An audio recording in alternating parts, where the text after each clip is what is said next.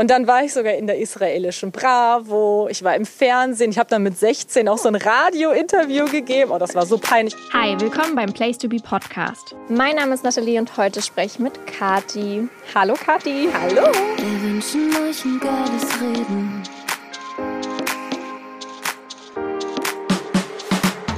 Schön, dass du da bist. Ja, ich freue mich hier zu sein. Danke für die Einladung. Du bist ja sonst gar nicht in Berlin, oder? Oder selten? Mm, also vor Corona war ich relativ häufig eigentlich hier. Mein Management ist zum Beispiel auch hier. Das heißt, es regelmäßige Besuche gibt es schon in Berlin. Ist ja auch immer mal wieder was los. Aber gebürtig komme ich ja eher aus der Richtung, ja, Richtung Köln eher so. Du bist schon echt lange im Game, wenn man das so sagen kann. Und Ja. du hast ja sogar schon eine Namensveränderung durch, was Hm. ja auch gar nicht mal so unheikel ist. Wenn man denkt, so die ganze Community ist irgendwie dran gewöhnt, okay, das ist Beauty to go und dann ist es auf einmal nur noch Kati. Ja, das stimmt. War das ein schwerer Schritt? Total, das ist mir richtig, richtig schwer gefallen. Also, wie du schon sagst, ich bin ja wirklich so ein YouTube-Urgestein. Ich war so mit die erste, die äh, überhaupt angefangen hat, damals, äh, als ich noch zur Schule gegangen bin. Und in dem Alter habe ich mir keinen großen äh, Gedanken irgendwie dazu gemacht, wie ich mich nennen möchte online.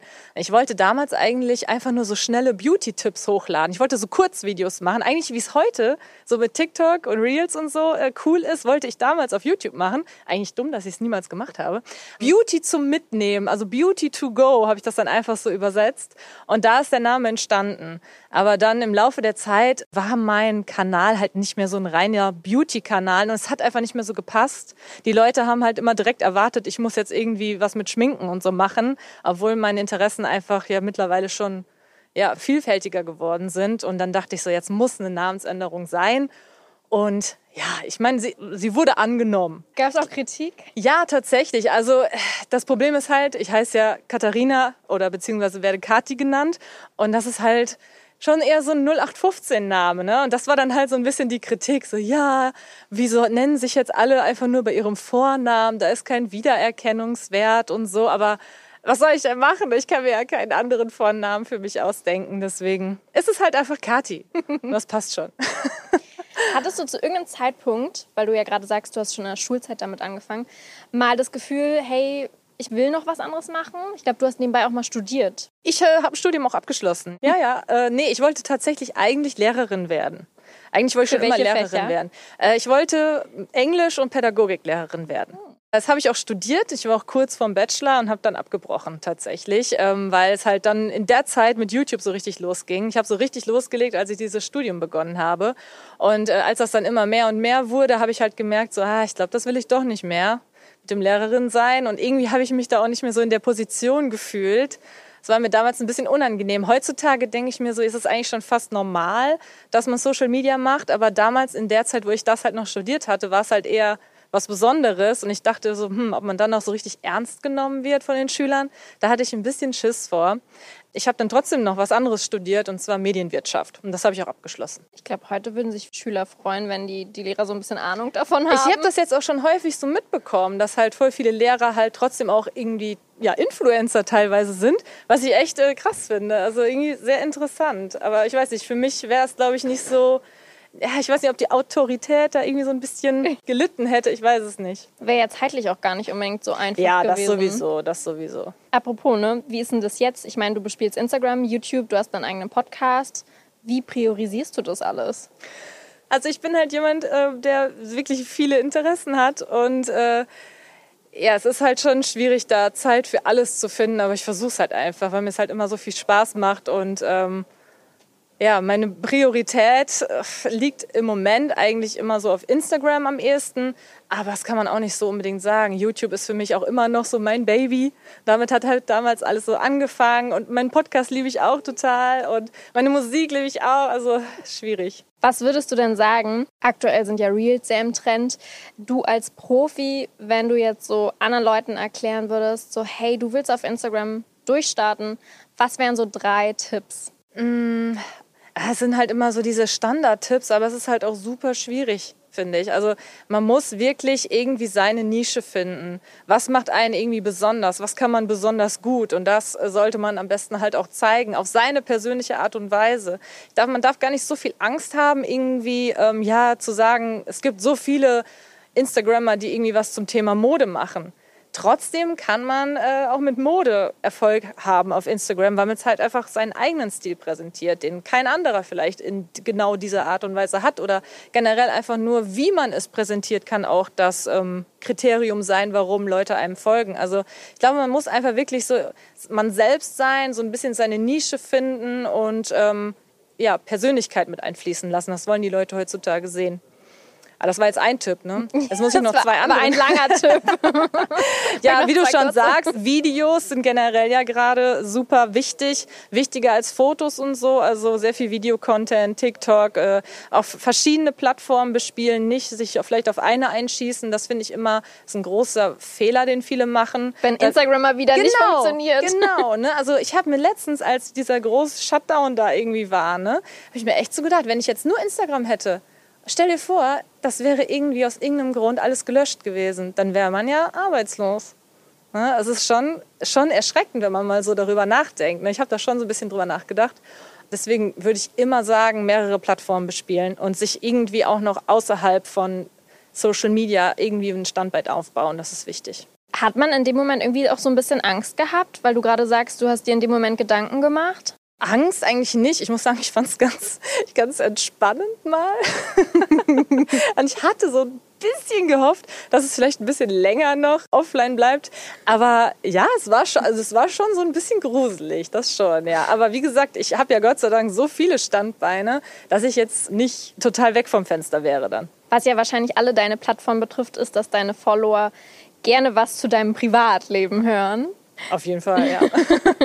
Deswegen muss ich natürlich das auch einmal aufgreifen. Du hast einen Freund und das schon ziemlich lange, richtig? Genau, seit ähm, ja, über fünf Jahren jetzt. Ist da Familienplanung zum Beispiel schon ein Thema? Die Frage kommt jetzt immer häufiger. Eigentlich die einzige Frage, die einem so gestellt wird, gefühlt. Ähm, also konkrete Familienplanung ist da jetzt gerade noch nicht. Aber auf jeden Fall würde ich irgendwann auch gerne mal Kinder haben wollen, ja. Ihr habt ja auch schon ein gemeinsames Haustier. Das, ja, das, ist, ja, das habe ich so mit in die Beziehung gebracht. Das haben wir nicht gemeinsam geholt. Aber ja, Milo ist natürlich äh, unser Baby. Das geht schnell, oder? Dass es dann so ein gemeinsames ist, oder? Ja, das ist aber auch, ich habe von Anfang an damals, als ich meinen Freund kennengelernt habe, gesagt, Schatz, uns gibt es nur im Doppelpack. Ne? Also entweder wir beide oder keiner. Du hast es vorhin selber schon ein bisschen erwähnt. Eins deiner größten Hobbys ist das Singen. Ja. Und eigentlich könntest du damit ja Geld verdienen. Jetzt gerade hast du aber einen Song rausgebracht, einen Christmas-Song, und willst damit gar kein Geld verdienen. Warum? Warum?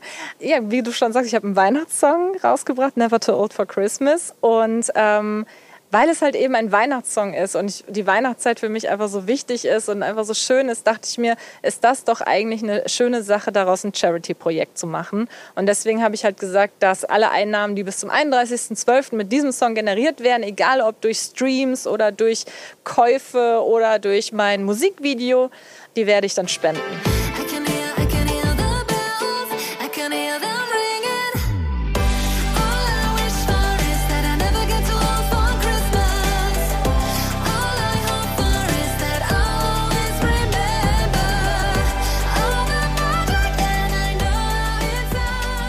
An wen oder was spendest du die denn? ich habe mir äh, ein Herz für Kinder dafür ausgesucht, weil ich es einfach schön finde, so gerade in der Weihnachtszeit.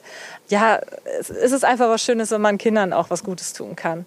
Weil ich finde, gerade für Kinder ist die Weihnachtszeit besonders schön. Deswegen heißt mein Song ja auch Never Too Old for Christmas. Weil ich finde, man wird einfach nie zu alt, um diesen, diese, Christ, diese Christmas, ja, diese Weihnachtsmagie zu empfinden. Also ich weiß nicht, wie es dir geht. Absolut. Aber ich habe das irgendwie immer noch so in mir drin, dass man Voll. sich so wie so ein Kind halt einfach darauf freut.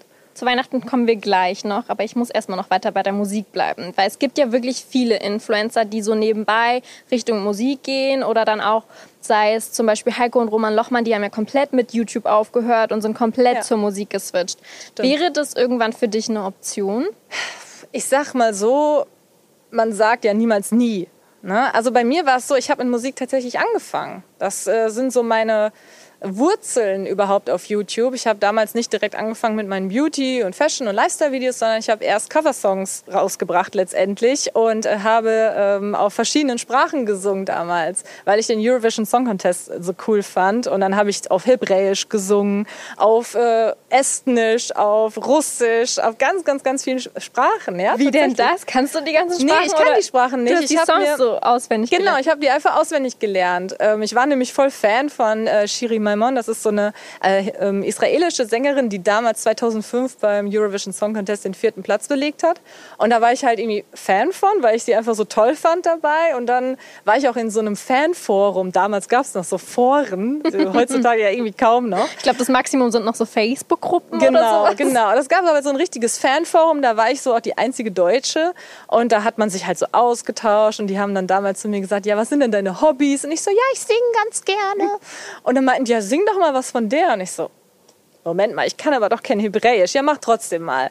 Und das war dann mein Start auf YouTube. Da habe ich das eigentlich nur für die Leute aus diesem Forum gesungen und das dann da reingepostet. Und dann ging das irgendwie innerhalb von einer Woche für damalige Verhältnisse viral in Israel.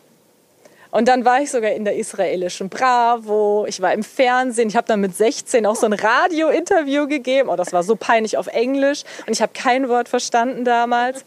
Das war so meine YouTube-Anfänge tatsächlich mit der Musik und das ist halt immer so meine Leidenschaft gewesen. Ich wollte das eigentlich die ganze Zeit schon immer weitermachen, aber so richtig getraut habe ich mich dann nicht mehr. Und äh, 2019 habe ich dann endlich meinen ersten eigenen Song rausgebracht und habe mir da wirklich einen riesen, riesen Herzenswunsch mit erfüllt. Also vielleicht doch irgendwie so back to the roots und nochmal Ja, vielleicht so in Israel durchstarten. Oder auch hier in Deutschland, bitte. Ja, in Deutschland wäre vielleicht auch ganz cool so, ne? aber Israel war auch schön. Gut, kommen wir zurück zu Weihnachten. Wie feierst du denn Weihnachten? Ach, eigentlich ganz traditionell, einfach bei meinen Eltern zu Hause. Dann kommen auch meine Brüder zu Besuch. Ja, dann machen wir Bescherungen an Heiligabend und ja, dann kriegen alle ihre Geschenke und dann packen wir aus. Wir singen auch immer zusammen alle Weihnachtslieder, beziehungsweise meine Mutter und ich, wir singen dann am lautesten. ne? Meine Brüder, die, die brummen dann nur so da vor sich hin, aber es ist halt immer witzig. Und es ist halt eine schöne Tradition. Ja, dann gibt es natürlich äh, Essen, erster Weihnachtsfeiertag, zweiter Weihnachtsfeiertag. Dann besucht man natürlich auch die Schwiegereltern. Und ja, eigentlich immer dasselbe, aber immer schön. Gibt es irgendwas, was so eine richtige Familientradition ist bei euch? Gibt es irgendwie so ein und denselben Nachtisch? Oder gibt es eine Reihenfolge, wie die Geschenke ausgepackt werden? Also dieses Singen ist auf jeden Fall eine Familientradition, dass wir halt immer gemeinsam diese Weihnachtslieder singen. Aber ähm, sonst, es hat sich vieles auch verändert, muss ich sagen. Also in, in, in der Kindheit, da sind wir zum Beispiel immer ähm, spazieren gegangen und in der Zeit hat dann immer meine Oma und meine Mama haben dann den Weihnachtsbaum geschmückt. Und dann ähm, Wie, kamen Moment, wir den nach habt nicht ihr geschmückt, ihr Kinder? Nee, die Kinder, haben- nee, wir Kinder haben den nicht geschmückt, sondern meine Mutter und meine Oma. Und wenn wir dann von unserem langen Waldspaziergang im Winter, so an Heiligabend zurückgekehrt sind, dann war dann immer der Weihnachtsbaum geschmückt, die äh, Geschenke lagen dann da. Und äh, bei uns hieß es dann auch immer, das Christkind war da. Also Weihnachtsmann gab es bei uns nie, sondern immer das Christkind. Und dann mussten wir erstmal immer hoch in unsere Zimmer. Und dann haben, ich weiß nicht, was sie dann ehrlich gesagt so vorbereitet haben, ich glaube noch Geschenke irgendwie geholt. Und dann hat meine Mama immer so ein Glöckchen geläutet. Und Das dann, hatte ich auch. Hattet ihr das Ja. auch? Aber das fand ich irgendwie immer so schön. Und dann hieß es immer so, ja, das Christkind war jetzt da. Und dann ging es halt mit der Bescherung los. Das ist doch wohl der schönste Feiertag, oder? Ich finde auch, weil eigentlich auch wirklich alle positiv zusammenkommen, ne? Das ist Also- so das Schöne. Soll es ja auch geben, dass das nicht immer so ist. Ja, aber eigentlich, eigentlich ist es so, alle freuen sich, weil sie haben frei und sie kommen so zusammen. Ne? Ja, eigentlich schon. Hast du schon Geschenke besorgt? Weißt du schon, was du schenken wirst? Moment mal, hatte ich, hatte ich irgendwas schon besorgt? Ich glaube nicht. Also ich bin nicht jemand, der das irgendwie schon sehr früh plant, um ehrlich zu sein. Du bist Das so der zwei, drei Tage vorher nochmal Ja, ganz schnell in die ich bin Geschäfte. so der zwei, ein, zwei Wochen vorher. So, dann mache ich mir langsam mal Gedanken. Aber das Problem ist halt auch immer, wenn du dann Leute fragst, frühzeitig, was wünschst du dir eigentlich zu Weihnachten, die wissen das ja dann nie. Und, ähm, und irgendetwas schenken finde ich halt auch immer ein bisschen schwierig. Also eigentlich fragen wir uns immer so, was wir uns wünschen. Und dann gibt es vielleicht hin und wieder mal eine kleine Überraschung, aber ja, je älter man wird, desto weniger überraschend sind die Geschenke. das stimmt, das ist ein bisschen schade, oder? Ja, eigentlich schade, aber andererseits so, ne, wenn du jetzt irgendwie das 30. Paar Socken bekommst, ist das auch nicht so geil. Ne? Es gibt so ein paar Klassiker, die dann doch immer wieder da sind, ne? Hast du aber ein richtig schlimmes Weihnachtsgeschenk? Ich muss sagen, ich habe auch schon Socken und Bettwäsche oder sowas geschenkt bekommen. Also ich muss halt sagen, so praktische Geschenke finde ich irgendwie immer so leicht enttäuschend. Also man kann sie dann am Ende gut gebrauchen und so und es macht Sinn und sie sind wahrscheinlich auch toll. Ja. Aber es ist jedes Mal so, mm, cool, danke, Bettwäsche. Aber tatsächlich bin ich jemand, ich liebe praktische Geschenke. echt? Oh. Zum Beispiel meine, meine Eltern meinten, ich wäre ein ganz komisches Kind gewesen. Ich habe mir schon als Kind äh, Bettwäsche zu Weihnachten gewünscht und einen Schreibtisch. Einen Schreibtisch. Einen Schreibtisch als Kind, so mit sechs. Und dann hatte ich schon mit sechs irgendwie einen Schreibtisch. Und dann warst du aber auch eins von den Kindern, die gesagt haben, ich will unbedingt in die Schule kommen. Ja, auf jeden Fall. Ich Ah, bin auch okay. immer gerne in die Schule gegangen, muss ich sagen. Hm. Ja. Okay, soll, soll es auch geben. Ja. Ich wollte früher immer so. Besser so als anders. Ja, ich wollte immer irgendwelche Computerspiele haben. So Sims war damals voll das Ding, als ich. Ja. Das wollte ich unbedingt Fall. immer haben. Das war voll was Besonderes. Aber da habe ich eigentlich immer nur äh, die Sims getötet. Okay, du warst. Das habe ich ja auch noch nie gehört. Was? Du hast bei Sims die nicht getötet? Nee, ich wollte immer, dass die Kinder Natürlich. kriegen. Ja, Kinder kriegen. Und wenn ich dann keine Lust mehr hatte, habe ich die meistens in den Pool getan und dann habe ich einfach äh, den, die Leiter entfernt. Was ist das böse? Ja, ja, hallo, das hat doch jeder gemacht. Nee, ich Come habe halt. Maximum noch Geld gecheatet. Ich weiß schon gar nicht mehr, wie ich da drauf gekommen bin, aber es gab irgendwelche. Tastenkommen. Ja! Ja, Herr sicher. Oh mein Gott, stimmt. Okay, ich sagst. habe eigentlich nur gecheatet und äh, wenn ich habe das Spiel eigentlich nie richtig gespielt. ich glaube, das haben die meisten nicht, oder? Ja, eben. Auch irgendwie so, wenn das ich, Haus fertig das gebaut Ding. war, dann war es irgendwie schon nicht mehr interessant. Genau, eigentlich hat nur das Häuserbauen Spaß gemacht. Ja. Okay, sehr gut. Kommen wir von Weihnachten zu Community-Fragen. Wir haben natürlich deine Follower auch fragen wollen, was die von dir noch wissen wollen.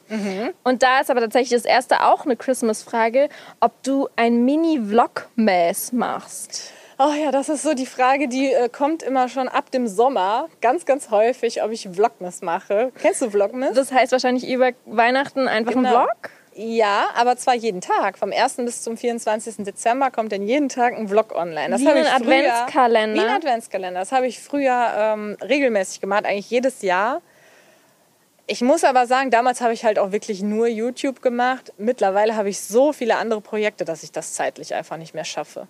Das ist, also das ist schon, das ist richtig hart. Nach diesen 24 Tagen Vlogmas war ich jedes Mal so dermaßen am Ende, dass ich sage, das lohnt sich nicht mehr so ganz. Aber wie kann man sich das vorstellen? Du fängst morgens an, am 1. irgendwie zu filmen, Genau, Und habe hörst dann jede 18 Nacht, Uhr auf, Jede Nacht schneidest dann- das? Ach krass, okay.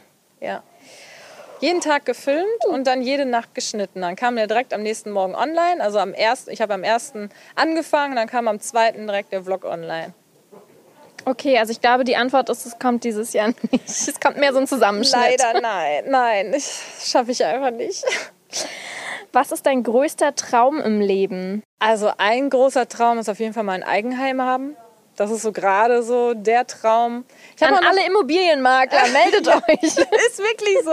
Oder wenn jemand im Bonn, Köln-Bonner Raum was verkauft, das wäre schon schön. Also so ein kleiner weiterer Traum. Ich hätte auch super gerne ein Ferienhaus in Holland. Ich liebe es einfach in, Ho- in Holland Urlaub zu machen und da hätte ich auch gerne so ein kleines gemütliches Häuschen, was ich dann auch mit meinen Brüdern teilen kann. Die haben halt auch alle so kleine Familien und ich glaube, das wäre eine richtig schöne Sache. Das hätte ich auch richtig gern. Ja, so das sind meine privaten Träume. Ich meine, klar, man hat natürlich auch irgendwie berufliche Ziele, aber da habe ich auch so viel schon erreicht, dass man gar nicht mehr so zu, zu träumen wagt eigentlich. Eine Frage war auch, wie fühlst du dich oder wie hast du dich als Nesthäkchen der Familie gefühlt? Auch immer eigentlich sehr gut. Ich war auch das einzige Mädchen. Fand ich eigentlich immer schön, obwohl die eine Sache, was immer ein bisschen doof war, meine Brüder sind alle drei älter. Ich habe drei Brüder. Und die waren natürlich irgendwie immer so eine Einheit. Und da war ich so als einziges Mädchen und dann noch die Jüngste immer so ein bisschen außen vor. Das war ich ein bisschen schade.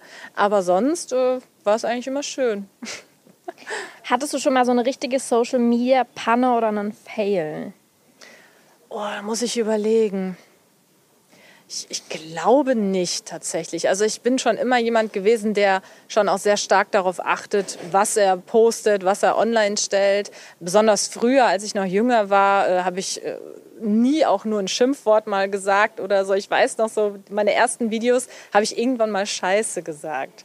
Und dann hat meine Mutter zu mir gesagt, also hör mal Katharina, das geht aber nicht. Ne, da gucken dir fremde Leute zu, da kannst du doch nicht Scheiße sagen. Also hör mal. Ne? Und irgendwie ist das so hängen geblieben, ne, dass ich mich da bis heute manchmal ein bisschen komisch fühle. Aber man ist halt schon lockerer geworden mit der Zeit. Aber so einen richtigen Fail, Fauxpas, glaube ich nicht tatsächlich. Gott sei Dank, vielleicht kommt der noch. Nein, das wollen wir nicht hoffen. Dann, was ist deine größte Angst? Boah, größte Angst. Ich glaube generell so alles, was mit Familie zu tun hat, dass da irgendwie ne, Krankheiten, Todesfälle auftreten, irgendwie sowas in der Art. Ich glaube, das ist so meine größte Angst.